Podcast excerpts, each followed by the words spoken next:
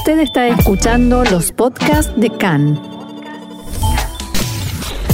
CAN, Radio Nacional de Israel. Seguimos adelante con nuestro programa y vamos a hablar, intentar aclararnos sobre la situación política, como siempre, bien compleja en Israel y para ello conectamos con Jack Drasinover, docente y analista político. Shalom, Jack, ¿cómo estás? Shalom, Ofer, ¿cómo te va? Muy bien, eh, Jack, quería intentar eh, tratar contigo, analizar, eh, pues principalmente creo las dos cuestiones políticas que nos atañen esta semana. Por un lado, la desescalada, retorno a esta actualidad post-cierre y con sus problemáticas que ya conocemos y hablamos más en nuestros informativos diarios, estas tensiones y presiones. Y la otra gran carpeta pendiente y que amenaza con hacerlo estallar todo de nuevo son los presupuestos, ¿verdad, Jack? Justamente daba la información antes de conectar contigo, pues sobre un nuevo rifirraf, en este caso el ministro Katz con Gaby Ashkenazi de Cajón Laván, eh, cuándo y cómo pasaremos presupuestos, si se pasará el de 2020, 2021, ¿dónde queda la situación, Jack? En realidad, eh, estos temas que tendrían que tratarse de acuerdo a una óptica económica en el caso del presupuesto y, una óptica de salud pública en lo referente a la pandemia, eh, deben ser tratados eh, con un fuerte ingrediente político. Creo que es el determinante. En realidad el panorama político en Israel está eh, totalmente determinado como hace unos meses, eh, bajo una pregunta central, es si vamos a una elección, a la cuarta elección en el término de, de, un año y medio, o logramos eh, llegar a la fecha clave de noviembre en la cual tendría que haber un relevo de gobierno en el cargo de primer ministro, eh, Netanyahu pasando a ser primer ministro alterno y Gantz logrando su objetivo máximo que es convertirse en primer ministro. para que podamos determinar si va a haber o no elecciones, hay que tomar varios determinantes. En primer lugar, la voluntad de Netanyahu de ir a elecciones en el marzo del 2021 eh, está relacionado a la actitud que aparentemente es, eh, digamos, la falta de decisión con respecto a aprobar el presupuesto del 2020. Nos estamos acercando prácticamente al fin de año y tendríamos que estar ya en las puertas de la aprobación del presupuesto del 2021. Exactamente. Y este, este, este dilema en realidad tiene no una motivación económica, es una motivación política. El problema es que eh, a Netanyahu se le plantean varios interrogantes y, obstáculos, más que interrogantes, eh, que impiden una decisión clara con respecto a ir inmediatamente a elecciones. En primer lugar, el claro descenso de escaños que tiene el Likud según las encuestas hoy. Eh, todavía lo mantiene como el partido más grande, pero eh, se habla de 27 a 28 bancas, cosa que es un descenso totalmente eh, digamos, ¿Con, ¿Con cuántas quedó en la última? ¿Con 36? Exactamente. Y entonces, eh, lo que, claro, otra vez, yo siempre pongo de manifiesto que es importante saber que hablamos de una encuesta. Ah, pero al mismo tiempo el fortalecimiento de Bennett. Eh, que se habla de 21 a 22 escaños y queda muy cerca del Likud, y creo que a Bennett se le presenta una alternativa muy importante, y es decir, vamos a con Netanyahu después de las elecciones o nos convertimos por primera vez en una alternativa. Sería la, la pregunta del millón es si Yamina se independiza, ¿no? Claro, el problema eh, que tiene Bennett es eh, que es lo que quiere su base política y no la ha consultado, eh, lo que genera en el hecho de que él pueda eh, recibir muchos votos de votantes clásicos de Likud, conozco algunos inclusive personalmente, que dicen después de la forma como Netanyahu trató el asunto de la corona y la crisis económica eh, que estamos atravesando, solamente eh, Yemina es la solución, pero no es claro que este sea el resultado electoral. En las últimas semanas antes de las elecciones, Netanyahu toma lo que se llama el, el, sistema del sorbete, es decir, utiliza un sorbete para absorber los votos de el, eh, que se fueron de Likud a Bennett y para intentar regresarlo y en las elecciones anteriores le dio eh, muy buen resultado. El otro eh, problema que tiene Netanyahu es cuál va a ser el tema de una elección. Generalmente tiene intenta que sea un tema eh, eh, favorable a Netanyahu. Por ejemplo, las relaciones exteriores, donde puede manifestar tremendos logros. el caso de las relaciones diplomáticas con Bahrein y con los Emiratos, y eventualmente Sudán, del cual esta mañana se está hablando. Y, pero en vez de eso, nos podemos encontrar con que el tema de la elección sea la crisis económica y la crisis del virus de la corona, que definitivamente no le favorecen a Netanyahu. De manera que pudiera haber eventualmente una decisión de Netanyahu de decir, ok, es preferible eh, llegar a la fecha de noviembre hacer el traspaso de, de, del cargo de primer ministro y por supuesto él, si esto se da, va a ser un primer ministro alterno mucho más activo que el que eh, Gantz ha demostrado eh, en la actualidad. Y esto es algo que también tiene que tomarse en consideración. En, eh, hablando, en este caso, el relevo está previsto para noviembre 2021, ¿verdad? Exactamente. 2021, ciertamente, 2021. Ah, pero hasta hace pocas semanas, pocas personas en Israel pensaban que esto iba a ser factible. Y todavía no hay una idea clara que pueda ser cumplido. Es decir, el hecho que no hay haya presupuesto eh, hasta eh, las últimas semanas de diciembre y eventualmente, aún si se aprueba, aprobar el presupuesto del 2021 solamente en febrero y no en estos momentos, significaría que Netanyahu tuviera otra salida hacia febrero o marzo en la que pudiera plantearse el hecho que no se apruebe el presupuesto y entonces del 2021 vamos a elecciones en tres meses. ¿Cuál es, la, eh, la, explicación en tu criterio, Jack, de que no aprobemos presupuestos? 2020 ya no lo contamos porque pasado mañana estamos en noviembre, por tanto no sé hasta qué punto ya es relevante, pero si nos podrías explicar este modo disfuncional y a qué responde y si aquí pues esto también se sostiene como un arma, como estabas comentando antes, pues de cara a futuros escenarios políticos.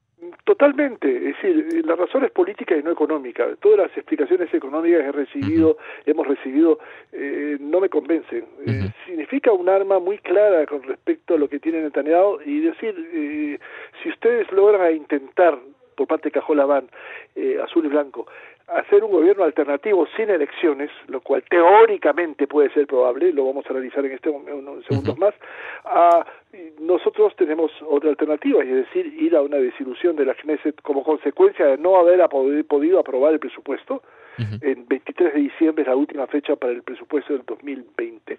Y entonces iríamos a una elección que, según Netanyahu, lo escuchamos ayer decir, y también al ministro Katz, eh, vamos a ganar esas elecciones. El problema no es ese. Es decir, aun si el Likud, como se prevé, sea el partido que tenga mayor cantidad de bancas, su dependencia de eh, un partido como Yemina, va a ser mucho más eh, decisivo que el que pueda tener eh, hoy día con respecto a Cajolabán, en cual definitivamente casi no se siente en su perspectiva de gobierno. Eso no es el caso de Bennett.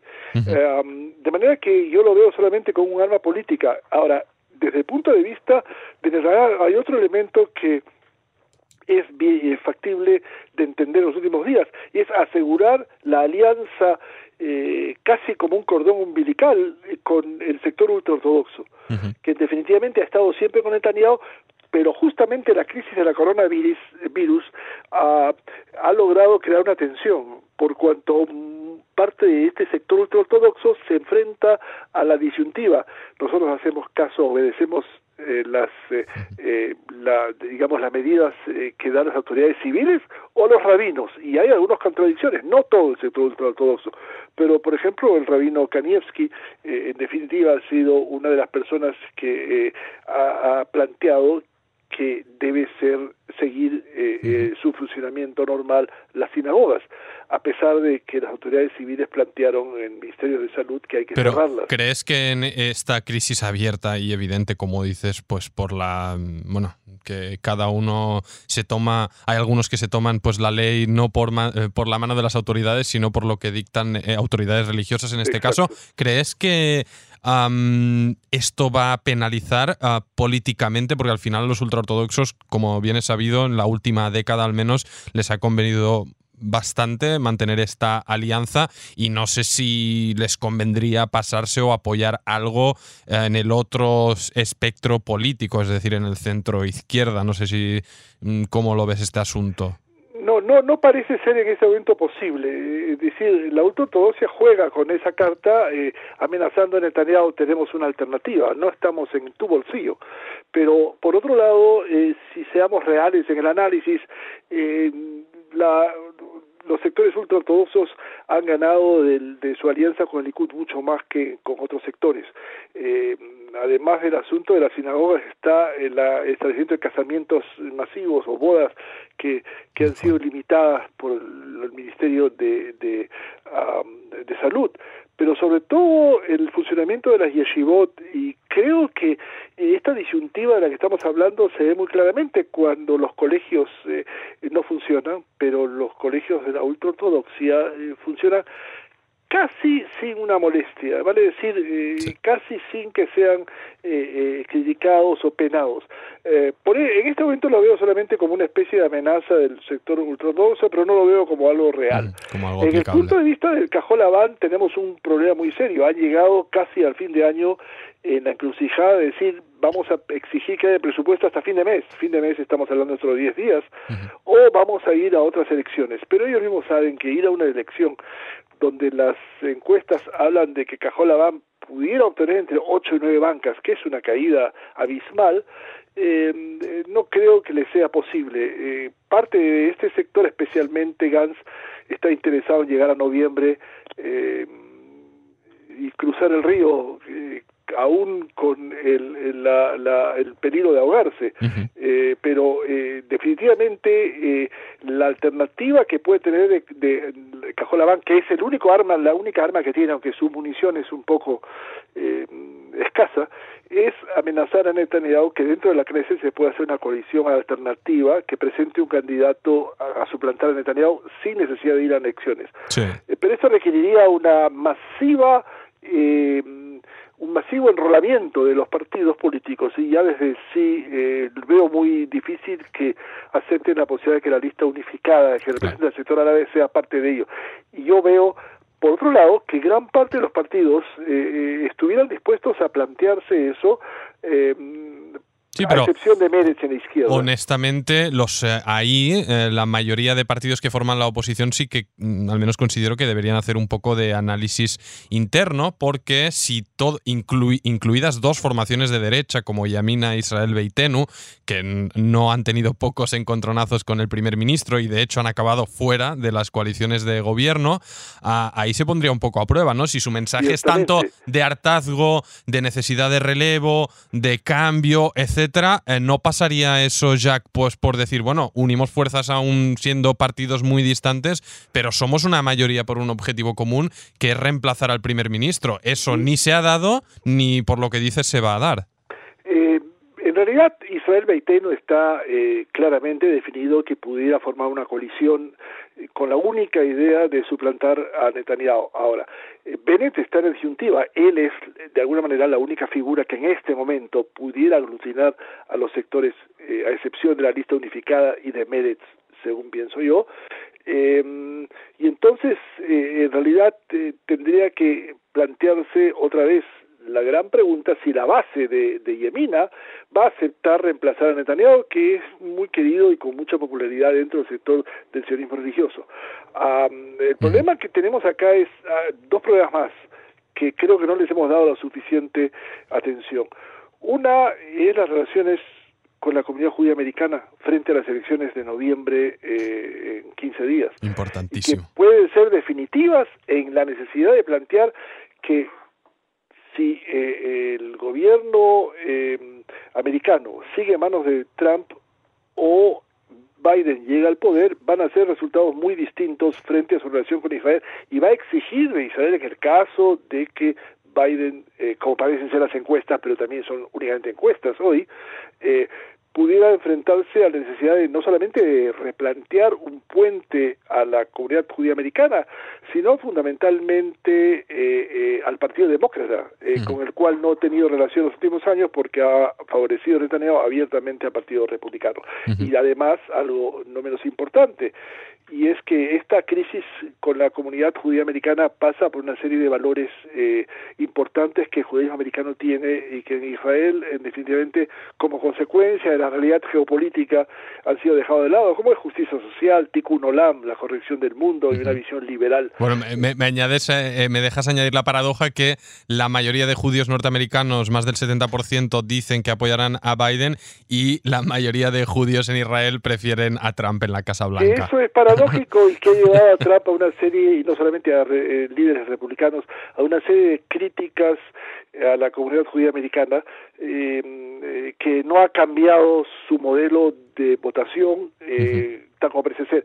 Y por último, no olvidarnos, tenemos en Israel algo que quizás sea parte de otro análisis, una sociedad tremendamente polarizada, eh, no solamente las manifestaciones que vuelven a ser masivas sin esa limitación que se dio durante la pandemia y que me genera mucha preocupación porque pudiera parecer, y yo lo digo eso como un mucho peligro, eh, una, la sociedad israelí eh, que la vivimos anterior al asesinato de Yitzhak Rabin. No significa que las consecuencias sean similares, pero la polarización, la violencia, la eh, falta de tolerancia en el diálogo entre dos sectores claramente definidos, son elementos que van a tener también alguna perspectiva eh, de influencia en alguna elección. Seguro, seguro que sí. Jack uh, Drasinover, me guardaré esta última carpeta para futuros análisis porque este es un tema central.